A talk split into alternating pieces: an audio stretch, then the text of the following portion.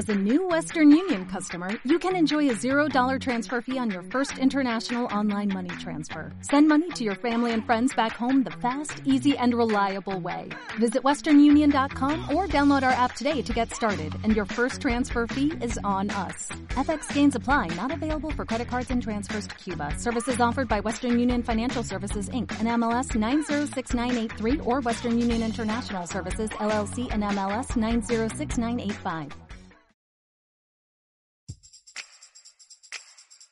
Hola amigos, estamos en un nuevo podcast, somos Cine TV y más, les damos la bienvenida y en esta ocasión nos acompaña nuestro editor Juan Carlos Werner. Hola Juan Carlos. Hola Daniel, ¿cómo estás? Bien, gracias. Y Aldo Vidal. Hola, hola a todos.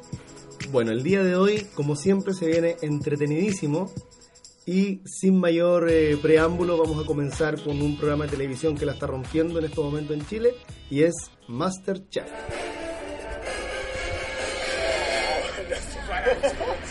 Llegó la hora de competir. Le queda un solo minuto. Paramédico, por favor. Atento, que viene el batallón. Vienen los soldados.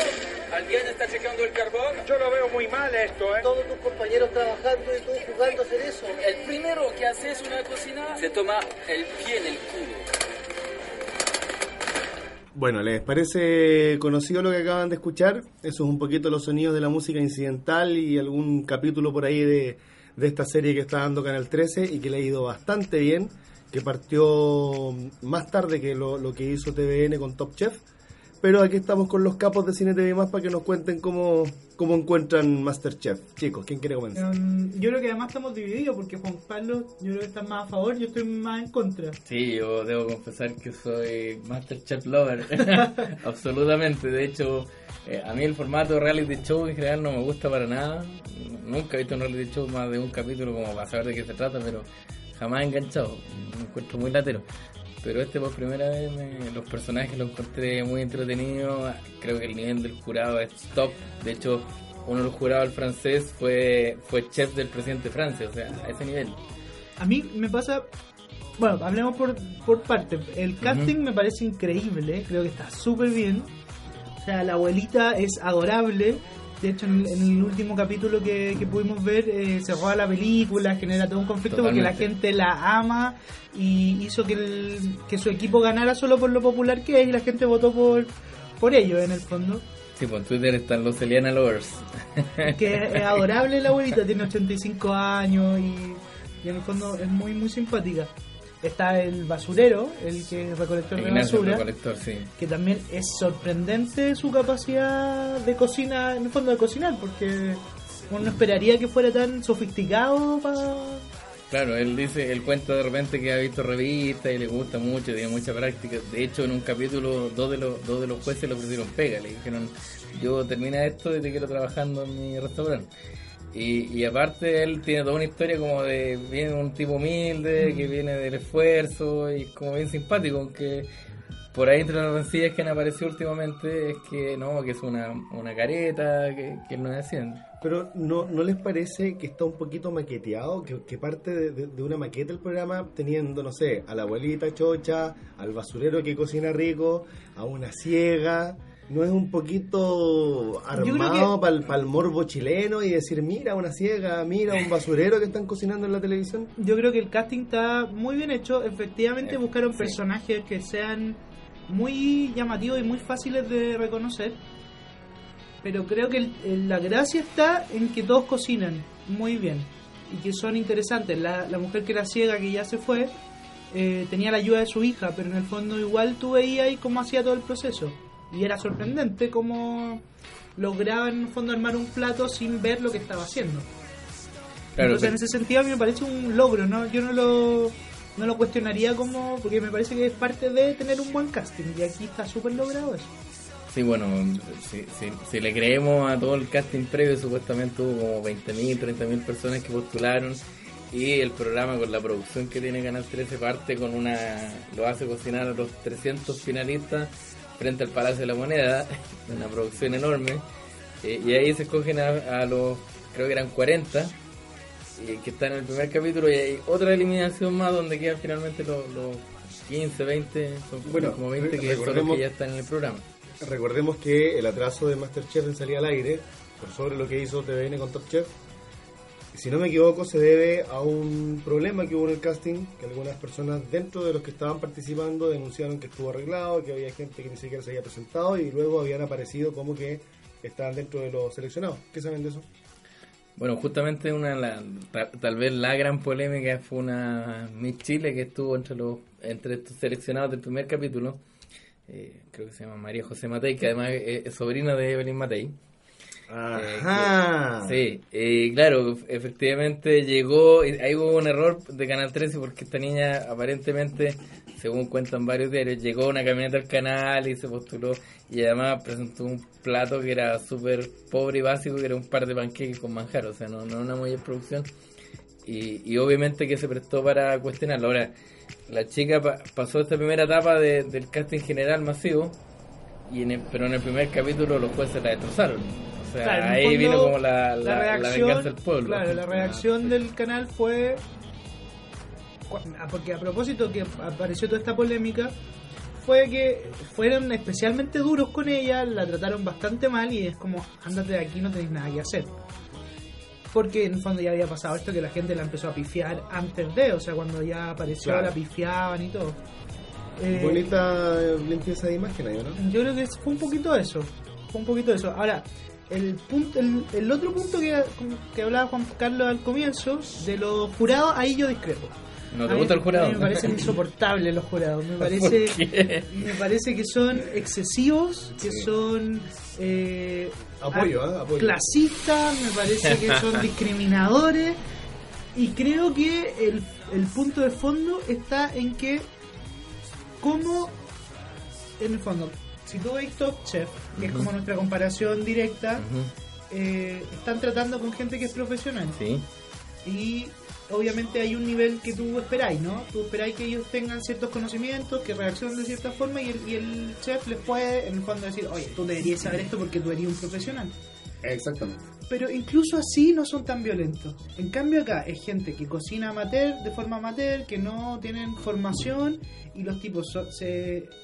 Me parece que se ensañan eh, tratándolos mal y que ahí hay una cosa media Media perversa. media perversa, sí, un poquito morbosa. Mm.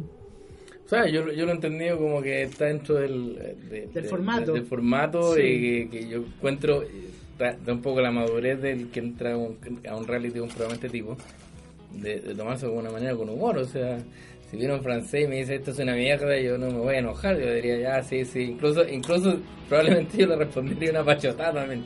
Eh, es un poco, claro, ahora efectivamente hay algunos que se lo toman súper en serio y ahí está el, morbo del programa. De hecho, en general, por eso a mí en parte no me gustan los reality shows en.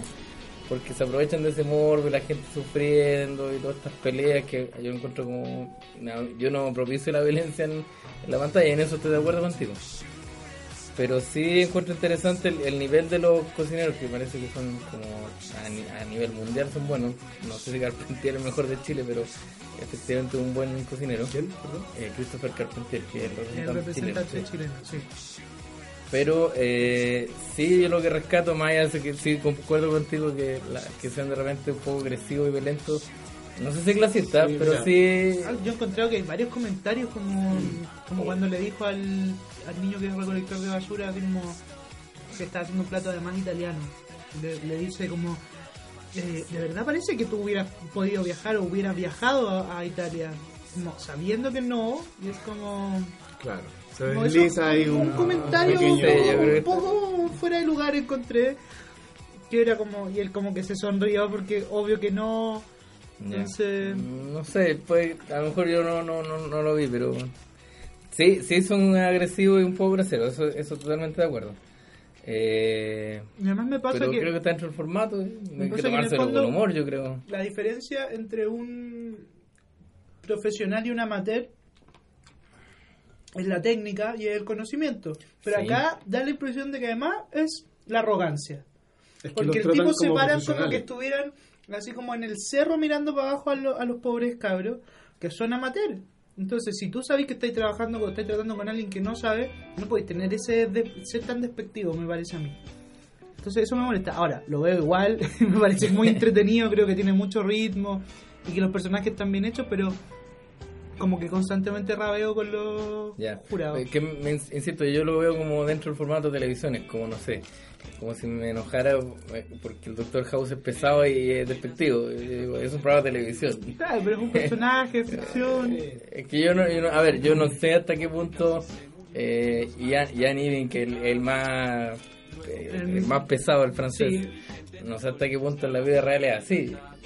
Si es así me caería pésimo, pero pero yo entiendo que está personificando de alguna manera. a- Lo, más, lo más probable, lo más probable es que sea, que, esté- que sea ma- maqueta, qué sé yo, pero eh, durante tú dijiste, o pusiste como ejemplo, si a mí me dicen que mi plato es una mierda, y hasta te reí o le respondes con, con alguna cosa parecida, pero que te digan de que este plato es una vergüenza para la gastronomía chilena, a una persona que no es chef y que se está sacando la mugre por hacerlo, o sea, de verdad que es, es violento. Es un poco humillante. Sí. O sea, en el último Y yo, yo se lo vi en capítulo- directo y lo encontré el colmo. Dije, al, al menos Top Chef no es No, pues no pasa eso, porque en el fondo igual hay un respeto a que es un profesional. Pero lo podéis retar y todo, claro. pero hay una cierta cosa de ética.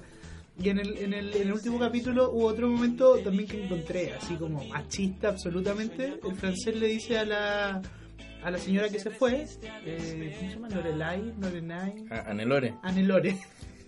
Lorena. eh. Bueno, era parecido. Eh, le dice, eh, ¿tú tienes pareja?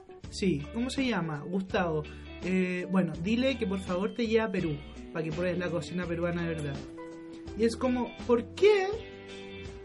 ¿Por qué eh, este tipo se siente con derecho de decirle a una, a una mujer como, dile a tu marido que te lleve a Perú? Que es como porque ella podría ir sola, o sea, como po- podría, podría ser, anda a Perú tú. Pero es como súper machista esta idea de que es como el marido te tiene que llevar. Sí, que era fu- súper fuera de lugar, pues además era una señora. Entonces, como. Tienen Claro, esos yo- comentarios. Sí, se deslizan eso, esas esas, cosas- segundas interpretaciones sí. que a lo mejor al canal no se dan cuenta y si se dan cuenta se las salta, pero uno la- se alcanza digamos, Sí. a fijar y ahora lo estamos comentando justamente por eso. Exactamente.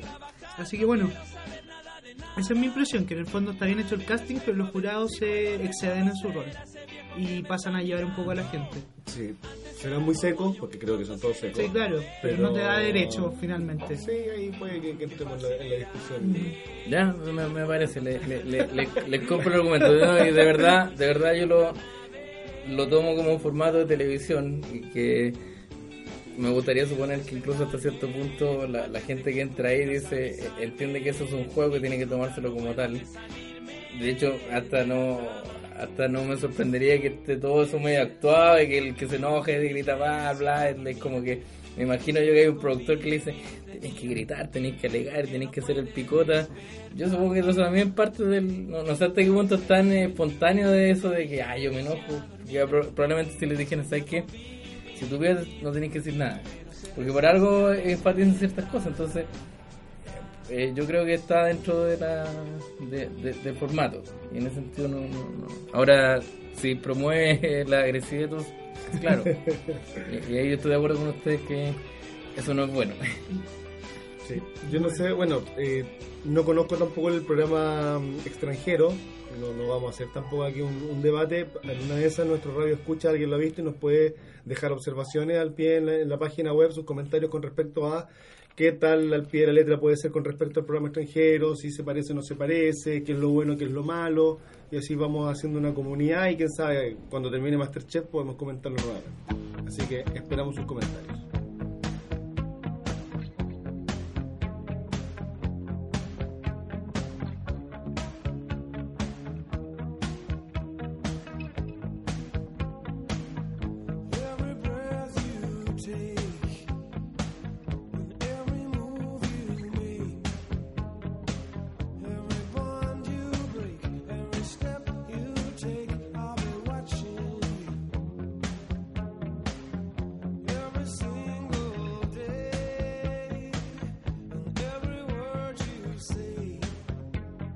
Después de esta pequeña pausa musical, vamos a entrar de lleno en una de las películas de este año novedosas y que la saga la está rompiendo a nivel mundial y obviamente en nuestro país también. Se trata de Los Juegos del Hambre, Sin Sajo, parte 1. Yo no quería nada de esto. Nunca quise participar en los juegos. Solo quería salvar a mi hermana y mantener a Pita con vida. Señorita Everdeen, son las cosas que más queremos las que nos destruyen.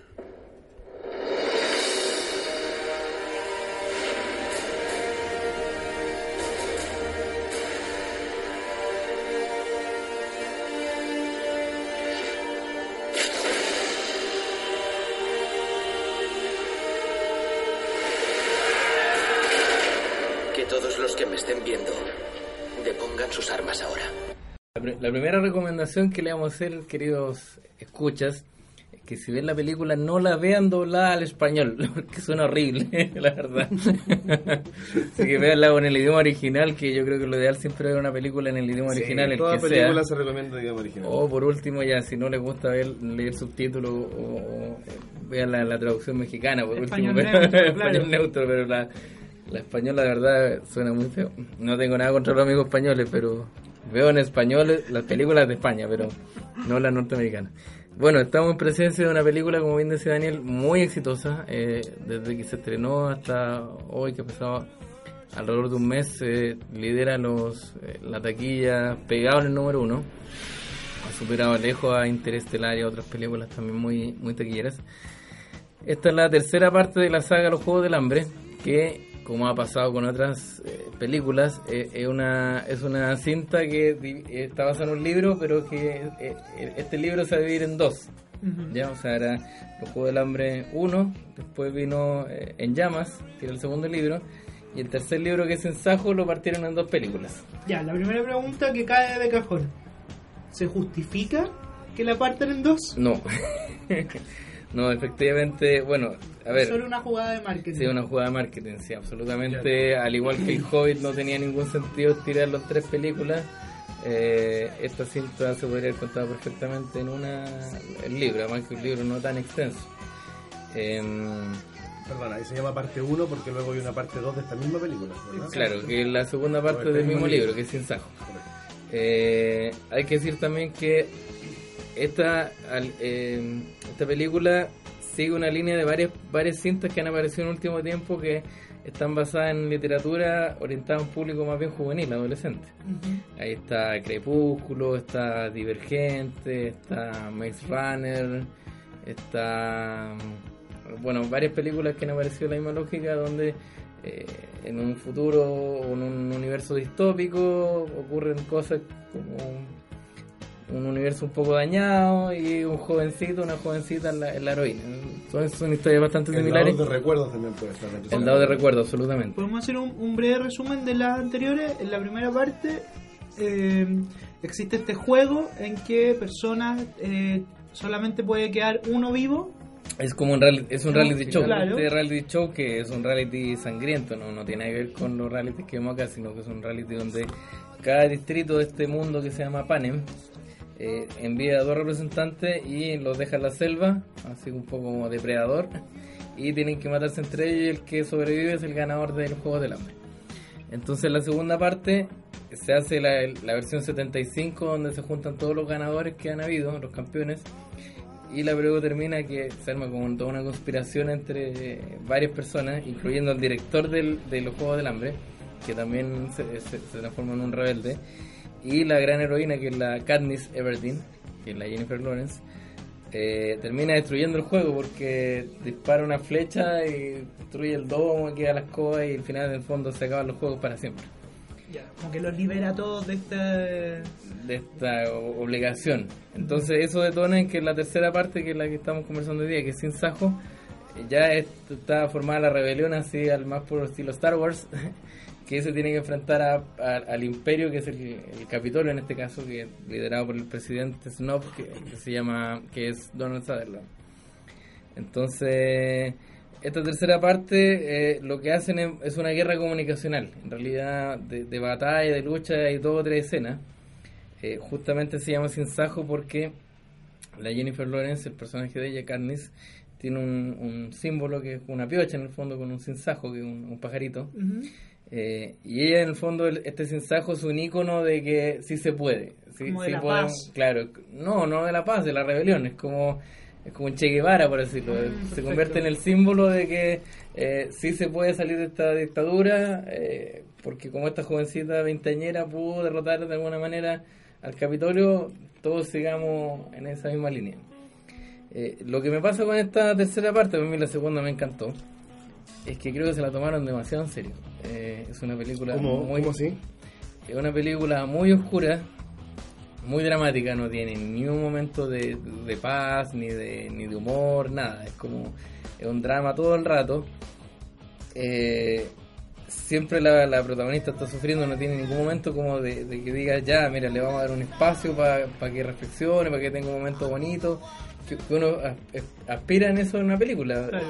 De hecho, las grandes cintas épicas, como lo mismo La Guerra de Galaxia o El Señor del Anillo, tienen estas escenas como ta ta tan, ta ta tan, tan, tan, tan, y ganan una batalla y tienen los personajes cómicos que te dan un respiro. Claro.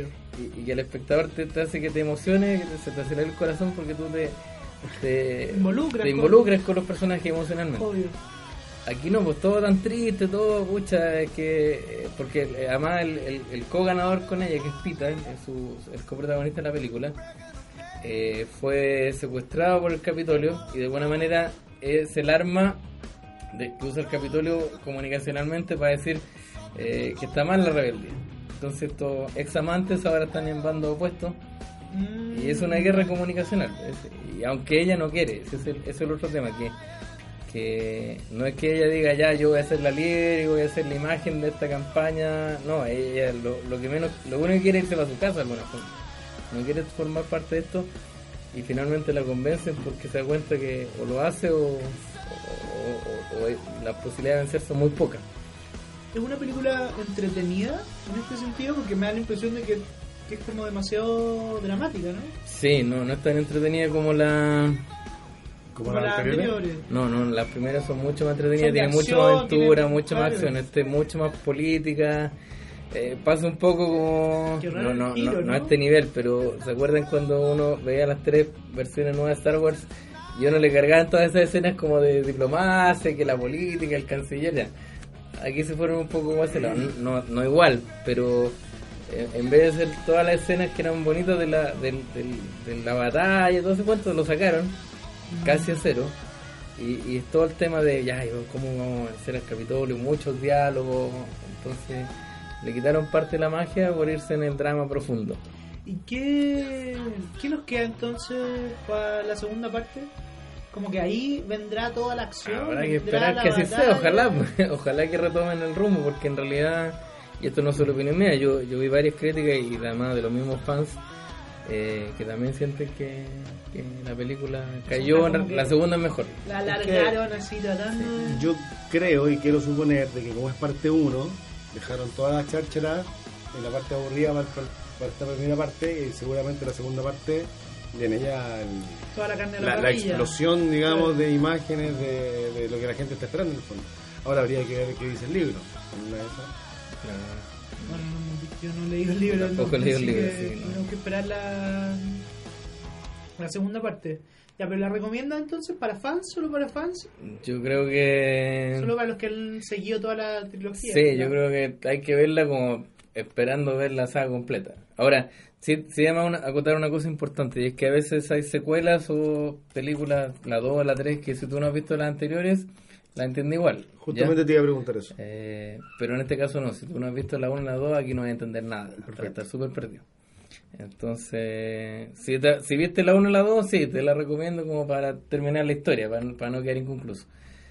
Pero si no enganchaste ya o no te gustaron las primeras dos, Ya, no es, yo creo que no esta es la- no, no te va el momento de subirse al carro No, la tercera no, no, parte. No, no, para nada. O sea, esta primera parte es la tercera parte. Que es raro.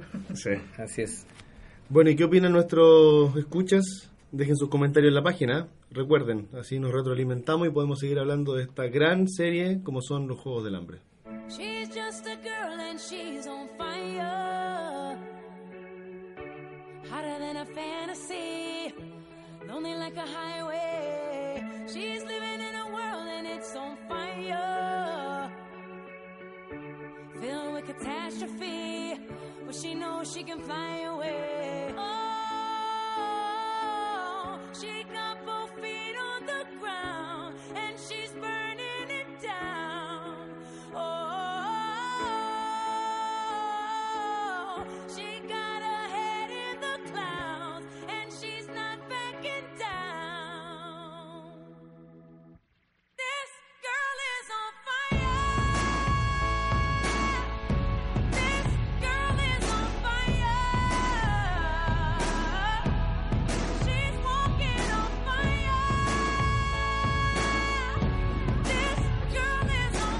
Bueno amigos, espero que estén disfrutando nuestro podcast número 5 de Cine TV y más.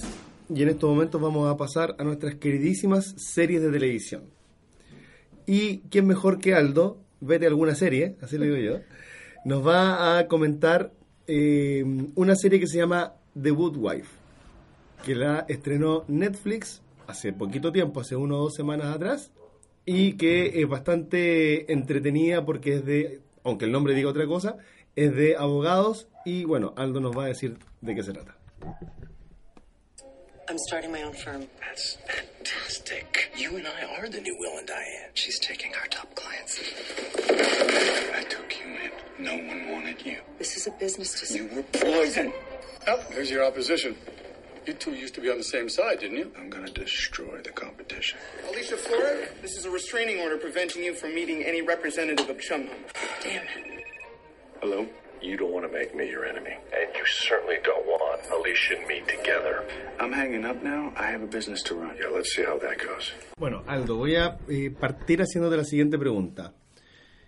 ¿Cuál es la importancia que Netflix en estos momentos como, como empresa, digamos, solitaria, saque esta serie y no la veamos por Warner o por Fox o por alguna otra cadena que estamos acostumbrados a ver esta serie de televisión? ¿Por qué Netflix?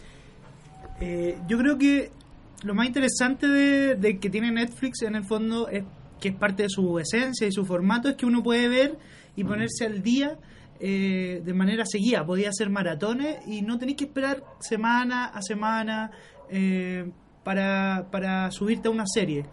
Entonces, esta es una serie que ya lleva seis años y que por lo tanto, eh, para alguien que, que pueda entender todas las cosas que han- le han sucedido a la protagonista, eh, le va a costar mucho porque va a tener que buscar en el cable si es que alguna vez hacen alguna maratón o comprarla en el DVD. En cambio acá tienes la oportunidad de subirte al carro de The Good Wife de una. Eh, son, es muy entretenida y por lo tanto el formato de Netflix es ideal como para hacer maratones en el fondo, para ponerte al día rápido en, en cualquiera de las series que tengan. Correcto, y que, y que agradó la aparición de Netflix, ¿cierto? Y, y- y la gente incluso ya dice estoy Netflixeando, porque es muy entretenido tomar una o más series y te puedes ver, no sé, las series que tú quieras en paralelo. Exactamente, y además podéis estar eh, un fin de semana ver tres, cuatro capítulos, no es necesario esta idea de que el canal te dice el horario y el día en que tú tenés que ver la serie. O sea, Correcto. acá lo decidís tú en- a tus tiempos y depende de tus ganas de seguir viendo o no. Correcto. Bueno, y en Good Wife eh, reaparece una actriz bastante conocida por nosotros bueno, en- y en el mundo en general y bastante conocida por los chilenos. Así que cuéntanos de quién se trata. Eh, bueno, la protagonista es Juliana Margulis, que eh, fue muy conocida, se hizo famosa por ser una de las protagonistas de ER. Eh, estuvo casi toda la serie, incluso le tocó actuar con George Clooney cuando George Clooney estaba eh, empezando su carrera en, en televisión. ¿Qué tiempo, no? Exactamente, cuando estaba joven, eh, antes que fuera un, una estrella de Hollywood. Y bueno, la, la serie, como, como les decía, está en la sexta temporada y en Netflix podemos empezar desde el principio. Han pasado un montón de cosas, y, pero les voy a contar un poco la base. Eh, la serie comienza cuando hay, se descubre un escándalo de un político eh, de, de Chicago, que es el esposo de esta, de esta mujer que se llama Alicia Florrick, eh, y se descubre que él eh, tenía eh, relaciones con prostitutas y lo acusan de que le pagaban favores políticos con estas prostitutas. Mira, se las traía. Exactamente. Y bueno, la serie parte con la conferencia de prensa de él diciendo, bueno, yo cometí un error, este video que está circulando es real, pero lo otro que me acusan es falso.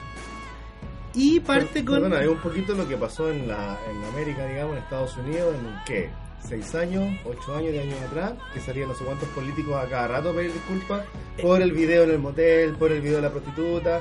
Y bueno, y toda la nación ahí viendo si le creía o no le creía. Es, es exactamente eso, de hecho está inspirado un poco en esos casos. Perfecto. Y, pero lo, lo que quisieron hacer los creadores, que es un matrimonio, se llama Carol y Patrick King, eh, fue centrarse en la esposa. Porque en estas conferencias de prensa, el clásico era que aparecía el político con la señora al lado, con cara de circunstancia, diciendo yo lo perdono, fue un error. Eh, pasó un poco con Hillary Clinton y Bill Clinton también, que ya no se separó, sino que lo, lo apañó. Eh, entonces la serie parte con, con este tipo dando la conferencia y después de repente vemos a la mujer que está al lado con cara de, de, de circunstancia en el fondo apoyándolo públicamente. En privado ella lo odia y quiere separarse, pero decide que por su familia ella va a mantener públicamente como que está eh, con él, digamos, en el proceso judicial y todo eso. A good wife. Eh, exacto, ser la buena esposa, públicamente. Eh, sin embargo, a él lo toman preso, ella se queda a cargo de la familia, ella era una ama de casa y por lo tanto tiene que volver a trabajar. Es abogada, pero hace 10 años que no ejerce. Y eh, le pide a uno de sus compañeros de universidad eh, ayuda. Y él le dice, bueno, ¿sabes que tengo eh, una, una, una vacante para una pasantía? Un fondo que dura tres meses y vas a estar tú con otra persona. eh, y al- después de esos tres meses va a quedar uno. Va a seguir trabajando con nosotros. ¿Estáis dispuesta tú, que igual tenés, ya estáis más vieja en el fondo, eh, y vais a competir con un cabro joven? Después, es lo único que te puedo ofrecer. Digamos, igual va a ser un, es pagado y todo, pero son tres meses de prueba. Y ella decide aceptar. Entonces la serie comienza con esta mujer volviendo al mundo laboral, tratando de recuperar su, su carrera de abogada. Y, y lo interesante de la firma en la que llega a trabajar es que defienden a gente inocente, a gente culpable, defienden distintos tipos de casos, desde homicidio hasta eh, problemas matrimoniales, digamos, luchas por testamento. Entonces, semana a semana aparecen casos nuevos y no es solo un tono, no es como que sean, eh, vamos a ver, juicios de homicidio solamente. Puede ser un juicio de homicidio, puede ser un- una herencia que se están peleando, puede ser una empresa que está tratando de meter un producto al mercado y, y le están prohibiendo eso. Entonces, en ese sentido es súper flexible y es muy entretenida, o sea, tiene mucho ritmo. Y lo que va pasando es que el personaje en el fondo va creciendo, va se sale de este rol de, de ama de casa y empieza a crecer. eh, y a lo largo de estos cinco años han pasado un montón de cosas. eh, y vamos en un punto, no les voy a ad- adelantar mucho, pero vamos en un punto en que ella decide eh, iniciar su propia buffet y ser la competencia de estos tipos que la recogieron, que la apoyaron. Perfecto. Eh, hay muy buenos secundarios. Yo creo que de hecho una de las cosas por las que se caracteriza esta serie es por tener muy buenos secundarios. Está mm, el personaje de su mentora, que es una mujer que es la dueña de la firma, eh, que es la Christine Baranski, que ganó el Emmy por este personaje. Está, eh, está ha estado invitado en un con un personaje regular, Michael J. Fox, que es un abogado sin escrúpulos. Eh, hay una chica india que se llama An- Angie Panchavi, que es una especie de investigadora del buffet, que, que es muy turbia, que es una ex policía y en el fondo ella, se, la arregla para darles datos a estos abogados. Eh, el universo que construyen está muy bien hecho. Y, lo interesante es que uno ve evolucionar a esta, esta mujer, a enfrentarse a cosas, eh, a empoderarse de alguna forma, a creerse el cuento y a de, de, alejarse un poco de la figura de su marido. Ella siempre estuvo a la sombra de su marido y también ese es un tema porque finalmente la gente la señala en la calle, como que hablan a sus espaldas de que era la gorreada. eh, Y así es. Y así en estos cinco años han pasado un montón de cosas. Después se descubre que él que había sido un complot. Él, él efectivamente había estado con la prostituta, pero no había hecho todo este chamullo con las plata y con los favores políticos. Él decide volver a presentarse al puesto. Entonces nuevamente le tiene que pedir a ella que lo apoye, que en el fondo esté a su lado. Y así, van pasando un montón de cosas, pero la serie se sustenta sobre buenos guiones sobre historia entretenida, eh, es una mirada al, al mundo de las leyes que no es aburrida, eh, que te dan datos y que te dan eh, problemas que son interesantes. En, ese sentido, eh, de verdad es un agrado. eh, el año pasado estuvo nominada a la mejor serie, no ganó porque está Breaking Bad y está Juego de Tronos, Claro. que son ya increíbles. Pero dentro de las Ah, cosas pero qué bueno que haya estado nominado. Sí, Súper recomendable entonces. muy muy recomendable. Dentro de las cosas que hay en Estados Unidos en TV abierta, eh, esta es probablemente una de las mejores series, pues los otros están en cable, pues. Eh, está HBO con el Juego de Tronos, Claro. eh, el eh, Breaking Bad estaba en, en AMC, si no me equivoco, que es el mismo donde está Max, eh, Mad Men. Eh, pero dentro de la televisión como abierta que tienen ellos, The Good Wife es probablemente una de las mejores series. Perfecto. ¿Y cuántas temporadas tiene Netflix? Subió 5.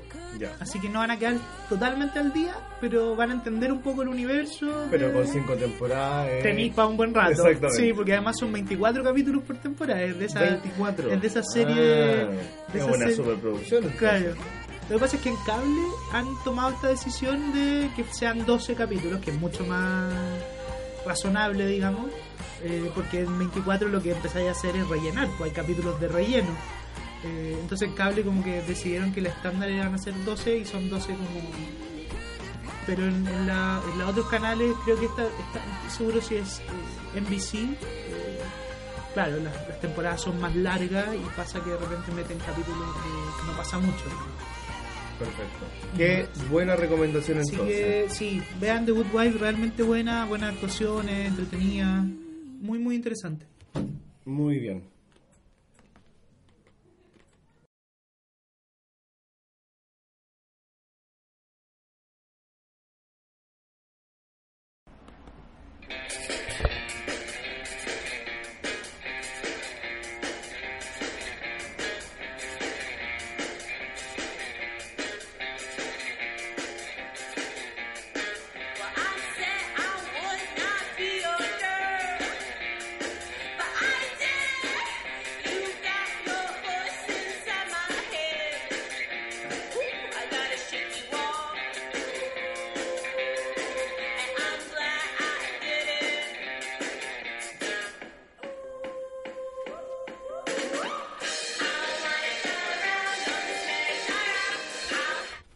Bueno, esa es la cortina musical que nos anuncia de que en Santiago, entre el 4 y el 14 de diciembre, se está desarrollando ya la eh, versión número 11 del Inedit Nescafé.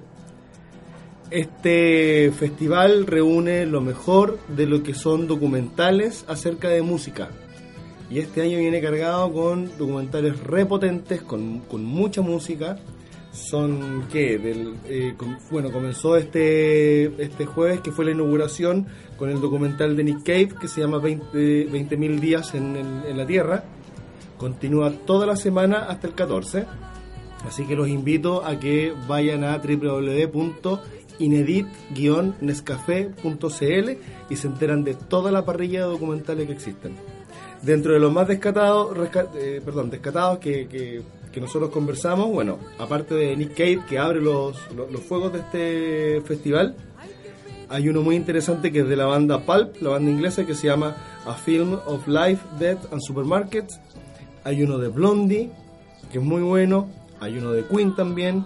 Pueden encontrar The Finding Fela, Spandau Ballet y suma y sigue. Aparte de la competencia de documentales eh, hechos por directores conocidos y no tan conocidos, pero que compiten en, para este festival.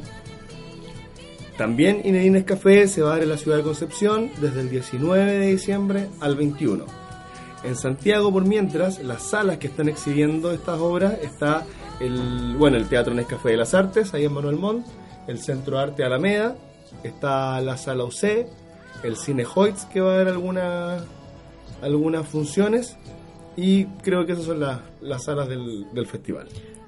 Yo quería sumarme a tu recomendación. Yo conozco eh, el caso de un documental en específico que está compitiendo, eh, porque mm, es de la Universidad de Chile, donde yo también estoy estudiando ahora, y se llama eh, Fulano, un animal en extinción. Es de mm, eh, Rodrigo Ugarte y Rafael Albarrán, y es sobre la banda Fulano, que es uno de los... Sí, perfecto.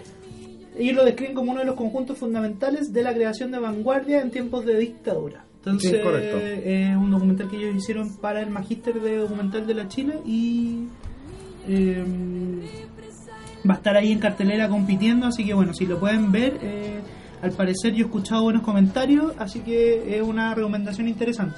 Sí, este, esta obra se llama Fulano, un animal en extinción, y también está participando dentro de las categorías del, del Nescafé. Así que muchas gracias Aldo por, por la recomendación.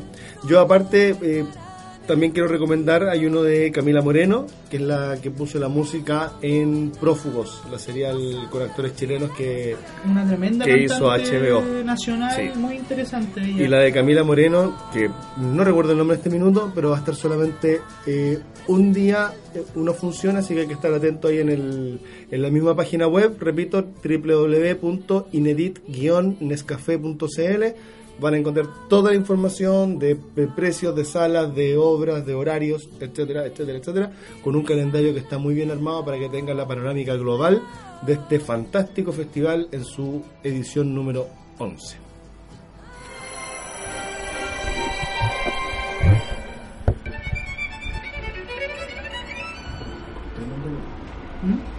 Truly surprising, wouldn't you say? It's a fake. Hello, who's speaking? Clary Bitson. To be honest, I haven't decided yet, but I would like to have a what's the word? Valuation.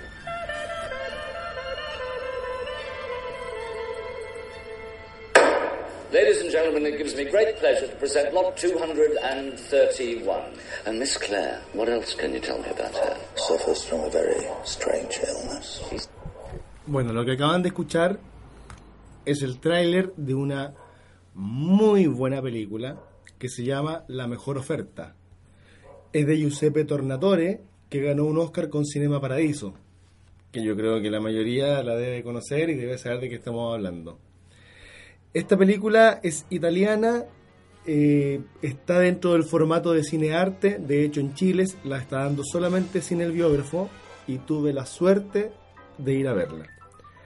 Es una película increíble, con muy buenos actores, y si escucharon bien en el tráiler, y, y si quieren se devuelven para que lo escuchen de nuevo, porque la música es ni más ni menos que Ennio Morricone. El maestro Ennio Morricone está a cargo de la banda sonora de esta película. Exactamente, en forma íntegra y eh, la verdad es que emociona. Eh, los invito a leer el, el review que hice de, de la mejor oferta que está en la página www.cinetvimás.cl y no, efectivamente es una peliculaza. Geoffrey Rush hace de Virgil Oldman, que es un eh, de los remates, ¿cómo se llaman? Eh, un experto en arte, un... Sí, sí, sí, es el, el- el que hace, digamos, todo tema de los remates y, y- y con, bueno, con obras de arte carísimas, con muebles carísimos, con pinturas, etcétera. Un tipo muy famoso, muy conocido en Inglaterra, viajaba de hecho a hacer estos remates lujosos, y, eh, pero tenía una pequeña mala práctica. ¿Cuál? Tenía un palo blanco.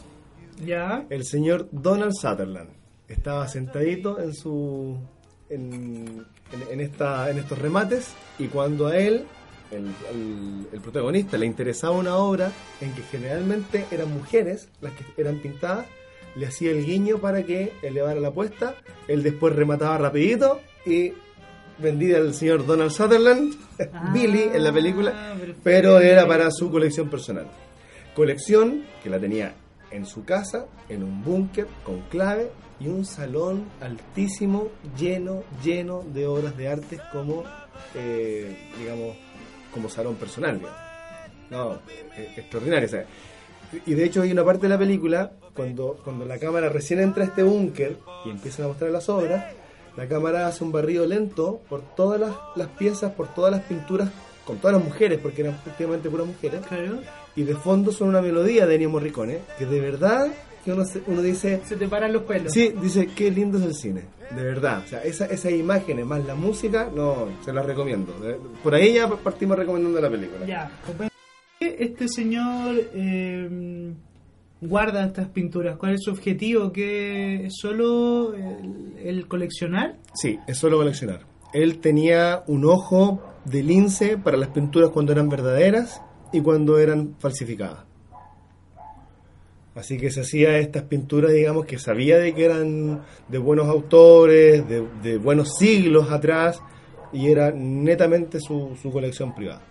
¿Y cuál es el conflicto entonces de la película? ¿Que él está tratando de aumentar esta colección? No, el conflicto es que un día recibe un enigmático, un enigmático llamado de una mujer quien le comenta que sus padres habían muerto hace un año atrás, que ella vive en una casa con muchas obras de arte, pinturas, muebles, etcétera, y que quiere que él haga la tasación del lugar. Ya, perfecto. Entonces, no vamos a entrar en detalles, pero logra él llegar a la casa, una mansión media maltrecha, pero mansión al fin y al cabo, y que efectivamente estaba lleno de obras de arte. Entonces, cuando quiere hablar con ella personalmente, ella de una u otra forma no se presenta, ya sea porque tuvo un accidente, porque no pudo llegar. Ahí, ahí em- empieza, digamos, como el, el tipo también a quedar un poco complejo por esta situación de Se querer empieza- hablar con ella. Se empieza a construir un misterio en, no torno a, en, en torno a esta mujer tan... tan- Exactamente.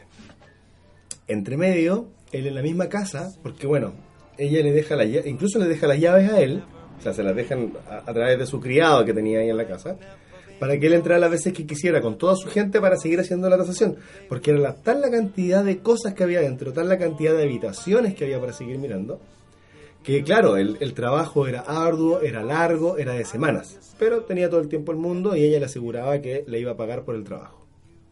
Entonces, en paralelo, él iba encontrando algunas piezas mecánicas que le llamó la atención y las empezó a juntar y se las lleva a un amigo que era experto en fierro, soldadura. No se imagina una vulcanización por si acaso, sino que no, tipo con un puesto bien súper decente, que hacía sus trabajos en metal. Entonces recibe este engranaje que lo encontró bastante extraño y empiezan a especular con respecto a eso. Eh, Virgil, que es el protagonista, sigue encontrando estas piezas en la casa, se las sigue llevando a su amigo y se dan cuenta de que estaban ni más ni menos que ante un autómata creado en el siglo XVIII que tenía la posibilidad de expresarse, o sea, de hablar y responder preguntas. Obviamente había un truco entre medio, estamos hablando del siglo XVIII. Por lo tanto, el valor era incalculable. Por eh, eh, Virgil en este caso sigue guardando las piezas, se las sigue eh, llevando su amigo, sigue haciendo sus remates y sigue tratando de conversar con esta mujer enigmática que lo contacta.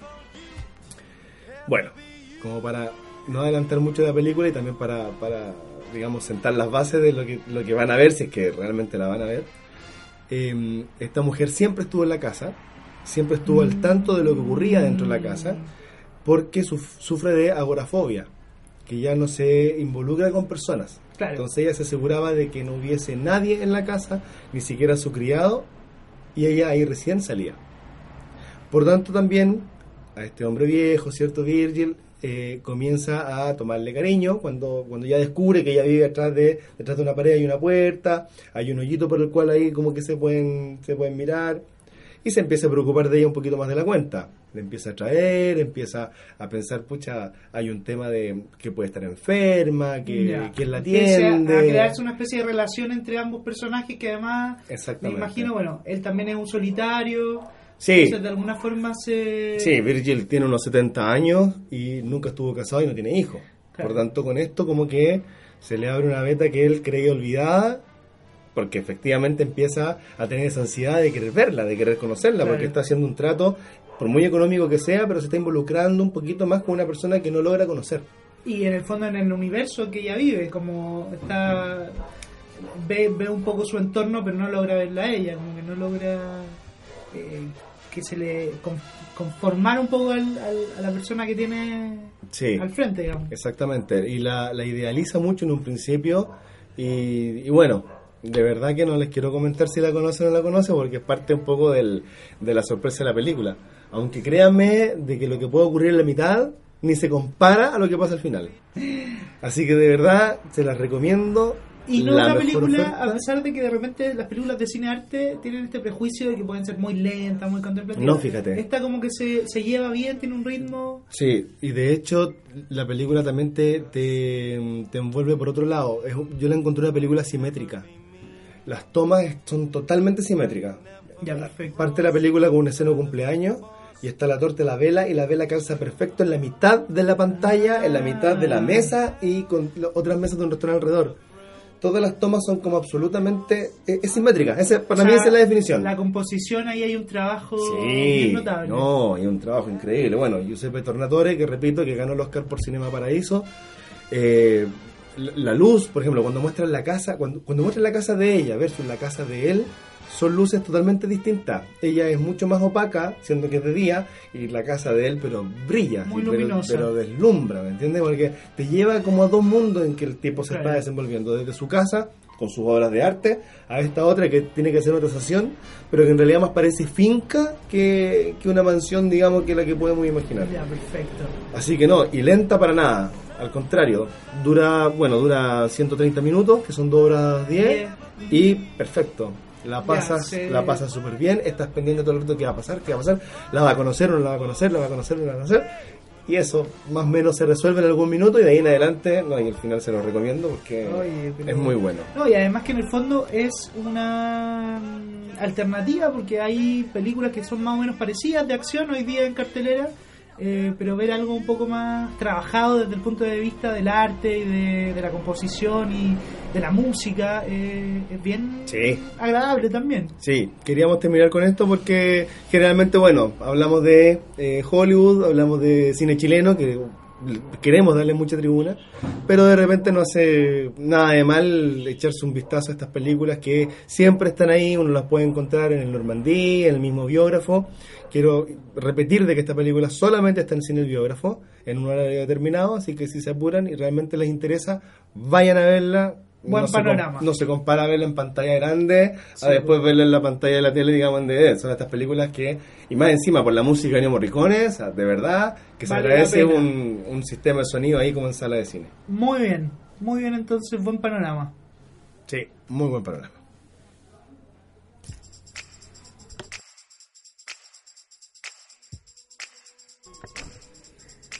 Y bueno amigos, a- así estamos terminando nuestro quinto episodio del podcast de Cine TV y más.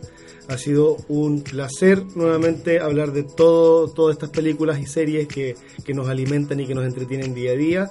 Le doy las gracias a Juan Carlos, Gracias a ti, Daniel, y gracias a todos los que nos escuchan. a nuestro amigo y productor de podcast Aldo Vidal. Eh, bueno, nos vemos pronto. Eh, escríbanos, mándenos sugerencias. Vamos a hacer pronto un especial de fin de año. Así que si ustedes tienen su, su lista, sus favoritos, eh, escríbanos para que los podamos incluir también.